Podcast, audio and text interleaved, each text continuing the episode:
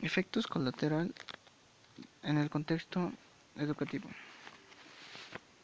El coronavirus es una pandemia que ha durado muchos meses, ya que no es a nivel nacional, sino a nivel mundial, el cual surgió en China, por lo que se da un,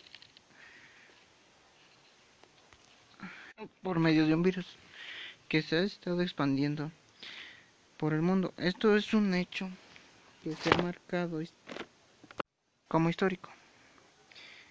Como dije, es una pandemia al cual el contagio es de manera rápida. Por lo tanto, hacen propuestas en todos los lugares sobre medidas de prevención, como el gel antibacterial, el uso obligatorio de cubrebocas y la sana distancia. Mientras en la escuela, las tareas en todos los niveles escolares se están haciendo en línea. A nivel preescolar y primaria, los padres están haciendo lo posible por sus hijos, ya que hay cosas que los padres no saben por situaciones distintas. Dejaron la escuela. Para ellos les cuesta demasiado más entender un tema, si en cambio lo hacen.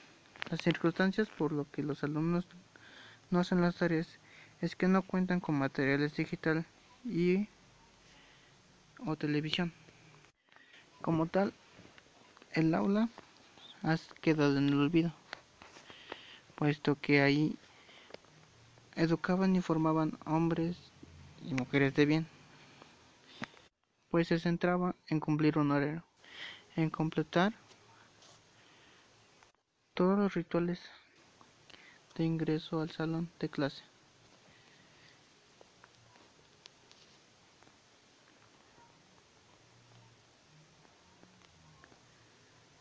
Y ahora ya no es el espacio donde el alumno conoce y analiza los problemas de su realidad, ni donde intercambia ideas con sus, con sus compañeros, presentar argumentos, razonar, discutir e indagar. La pandemia constituye un momento singular para impulsar el trabajo por proyectos. Los alumnos ya saben trabajar así, solo que ahora el proyecto tendría que ser un trabajo internivel o intergeneracional generacional. Esto es un proyecto de los estudiantes con sus hermanos e incluso con algunos adultos que los rodean. El título, sería El país en la pandemia y el aislamiento social. Diversos temas de la materia que integran el currículo se podrían trabajar vinculados con este proyecto de acuerdo con el nivel en que estén inscritos los estudiantes. Se pueden formular preguntas generales que los orienten. ¿Qué se sabe o qué han escuchado sobre la pandemia? ¿Cómo está afectando a distintas sociedades del mundo? ¿Cómo afecta a nuestro país o cómo afecta a su entorno? Estas preguntas básicas podrían dar pie a que los alumnos y sus hermanos formulen un proyecto. Se ha desaprovechado una inigualable oportunidad para desescolarizar la educación, para dar alguna forma de invertir esto es, en vez de pensar en los contenidos desde su organización en las disciplinas, es poner estas al servicio de lo que en realidad está reclamando. Esto sería desaprender para aprender. Por mi parte, propondría que se trabajaría en línea, pero no dejando trabajos, sino impulsando actividades reflexivas. En otros casos, podría ser mediante la radio o televisión, pero siempre pensando en las situaciones locales, atendiendo a lo que se dice en los medios formales e informales de comunicación, en las redes sociales de docentes, estudiantes, padres de familia. No se trata de dar clases en línea, se trata de aceptar la realidad como base de aprendizaje de los alumnos. Quizá no cumpla con todas las tareas previstas en el currículo formal, pero seguramente se impulsarán aprendizajes significativos. La escuela puede aprovechar esta pandemia para cambiar, para trabajar en pro de lo que siempre intentaron hacer, vincular la realidad a la escuela. Tampoco es más sencillo de lo que se está haciendo en estos momentos, pero es más significativo. Tomemos la palabra desaprender para aprender, pero como otro significado. Por otro lado, la SEP obligó a las familias a estar al servicio de la escuela y no intentaron poner esta al servicio de la sociedad y su coyuntura.